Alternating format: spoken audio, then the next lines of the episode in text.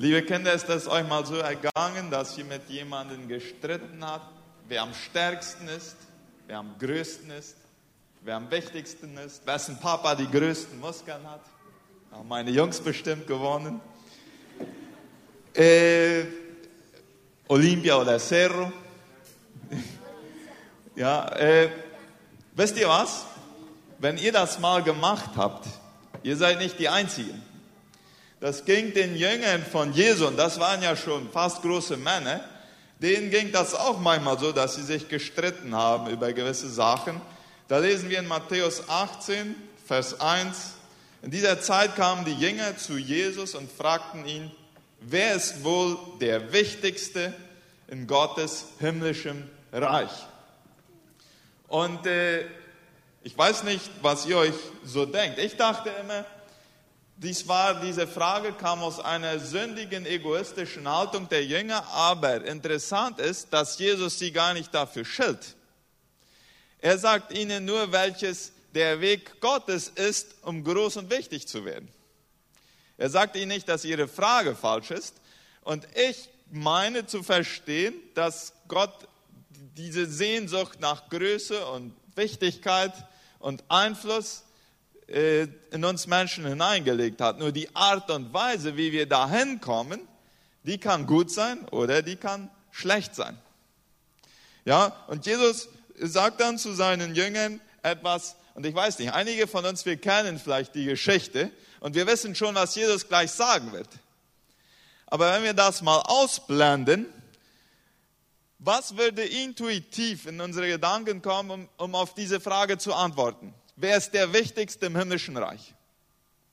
Bei mir kommen dann Gedanken wie vielleicht die Personen, die am meisten zum Glauben bringen oder die, die am besten die Bibel kennen oder die, die am meisten spenden. Und das sind ja lauter gute Sachen, aber für Jesus nicht der Maßstab, um Größe im himmlischen Reich festzustellen. Was macht Jesus? Ja, er rief so einen von euch, zu sich äh, und machte Folgendes. Ja, er rief ein kleines Kind und stellte es in ihre Mitte. Und Jesus war ja da mit einer Gruppe von Männern. Und die Jünger von Jesus, die, hat, die waren nicht immer so kinderfreundlich gewesen. Die nervten sich manchmal, wenn da Kinder waren und sie glaubten, dass die Kinder immer störten. Und Jesus machte das Gegenteil. Äh, diese Geschichte wird dreimal erzählt in der Bibel, in, in, in Matthäus, in Markus und Lukas. Und Markus steht, dass Jesus das Kind in seine Arme schloss. Äh, er herzigte das, das, das Kind. Er nahm es wahrscheinlich auf seinem Schoß und hat es äh, einmal so richtig gut umarmt. Und die Tatsache, dass ein Kind zu Jesus kam, während Jesus mit einer Gruppe von Männern da steht, vielleicht waren noch einige Frauen dabei, das zeigt, dass die Kinder Vertrauen zu ihm hatten. Ja, das will etwas sagen. Also sie, sie, sie kamen gerne zu Jesus. Und dann sagt er folgendes.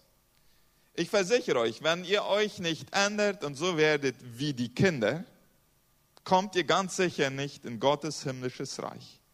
Wer aber so klein und demütig sein kann wie ein Kind, der ist der Größte in Gottes himmlischem Reich. Und hier kommt natürlich die Frage auf, warum nimmt Jesus ein Kind für uns als Modell, dass wir Erwachsene von, was können wir Erwachsene von euch lernen, damit wir ins himmlische Reich kommen? Und das hat ganz sicher nicht mit, äh, mit Reife, mit Perfektion äh, und damit zu tun, dass man schon gelernt hat, alles richtig zu machen. Aber es gibt Eigenschaften vom, vom Kind, die müssen wir lernen, wenn wir in sein himmlisches Reich kommen wollen. Zum Beispiel wie fühlt ihr euch, wenn ihr irgendwo im Dunkeln ganz alleine seid? Wen wollt ihr dann bei euch haben? Gott und? Die haben Sonntagsschule. Ich wollte hören, die Eltern. Äh, und hier kommt Gott und Jesus, ja? Aber natürlich, äh, ein Kind, wenn es weit ab ist, wenn es im Dunkeln ist, dann will es gerne bei den Eltern sein und natürlich Gott und Jesus. Die Antwort ist immer richtig, ja, auf diese Art Fragen. Äh, oder eine andere Eigenschaft vom Kind. Ein Kind ist schlecht darin zu betrügen. Ja? Äh, auch wenn es versucht, äh, ein, ein Kind kann nicht gut betrügen. Eine andere Eigenschaft vom Kind, es fürchtet schmerzliche Erziehungsmaßnahmen, wenn es sich schlecht benimmt. Ja, also eine Art gesunde Furcht vor den Eltern, die motiviert, um gute Entscheidungen im Leben zu treffen. Das zeichnet einen Christen aus.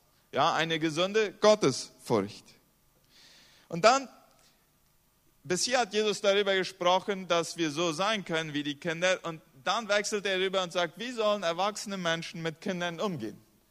Und dann sagt er in Vers 5, und wer solch einen Menschen mir zuliebe aufnimmt, der nimmt mich auf. Also wer ein Kind aufnimmt, wer sich um ein Kind kümmert, wer ein Kind liebt, der hat Jesus aufgenommen, der hat sich um Jesus gekümmert, der hat Jesus geliebt. Und hier ist die enorme Wichtigkeit von, von Lehrern, von Sonntagsschullehrern, von unseren Lehrern hier in der Schule in Concordia und den anderen Bildungsinstitutionen. Höchste Priorität ja, auf Gottes Liste, Umgang mit Kindern. Jesus identifiziert sich mit dem Leben der Kinder. Und dies ist die positive Seite. Die negative Seite, die kommt dann gleich. Und die sieht so aus. Jesus spricht dann weiter. Wer aber einen dieser kleinen, unbedeutenden Menschen, die mir Vertrauen zu Fall bringt, also vom Glauben abbringt, für den wäre es noch das Beste, mit einem Müllstein um den Hals ins tiefe Meer geworfen zu werden. Also wenn jemand Gott böse machen will, ja, dann bringt ein Kind davon ab, an Gott zu glauben. Dann haben wir es mit seinem Zorn zu tun. Und wenn hier von Müllstein die Sprache ist, die Rede ist, es gab damals kleine Müllsteine, die, die zu Hause benutzt wurden, die Menschen auch zum Malen äh, benutzen konnten. Und es gab große, die nur vom Esel ange, angetrieben wurden. Und das hier ist ein Bild von so einem, können wir die Lichter hier hinten bitte ausmachen, äh, damit wir die Bilder hier besser sehen können. Diese, dieser Müllstein hier, der ist im, äh, im Museum, im Bibelmuseum von Washington. Ja, das ist ein enormes Ding. Und der Stamm, der da drinnen ist, der ist dazu da, damit der Esel da angebunden werden kann. Und das ist die Arbeit vom Esel, da Runden zu drehen. Und damit wird dann gemahlen.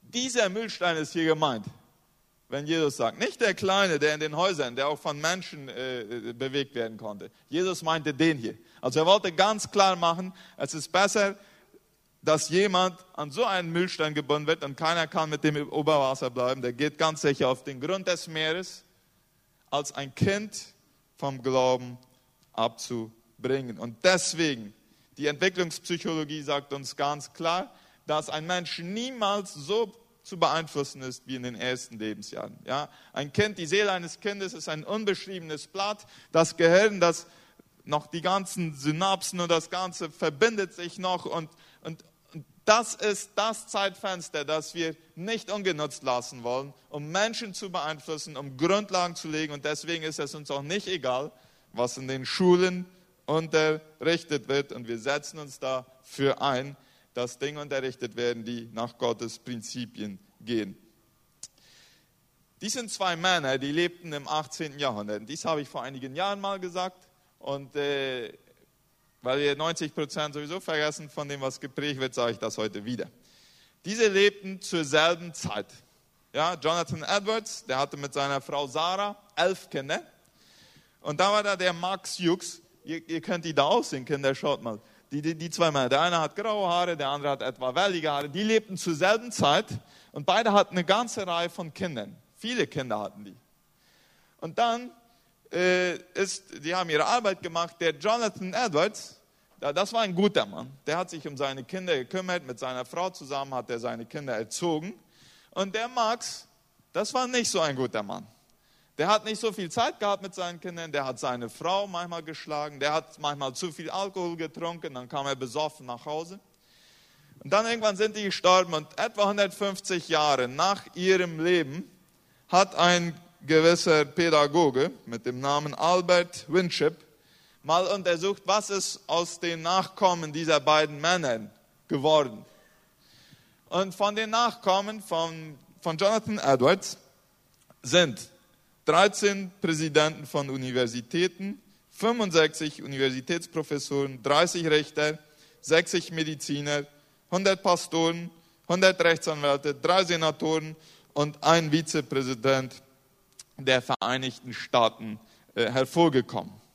Von dem anderen Mann, von Max Hughes, von dem waren, sind 310 Nachkommen in extremer Armut gestorben, sieben waren Mörder, 150 Kriminelle, über 100 Alkoholiker und 190 Prostituierte.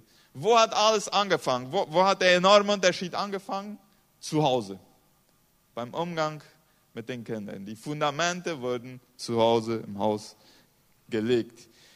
Äh, der liebe Gott hat meiner Frau und mir vier Kinder gegeben und manchmal, wenn ich so überlege, äh, was für eine enorme Verantwortung das ist. Sagen wir mal, unsere vier Kinder haben irgendwann alle vier Kinder und die haben irgendwann wieder alle vier Kinder und die haben wieder alle vier Kinder, wenn das so weitergeht, dann sind in 15 Generationen über eine Milliarde von unseren Nachkommen über diesen Planeten gegangen, wenn meine Rechnung stimmt. Und ich habe das ein paar Mal nachgerechnet und ich hoffe, ich liege da nicht falsch.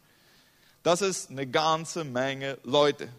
Und ich habe Einfluss auf all diese Personen durch die Art und Weise, wie ich heute mit meinen Kindern umgehe.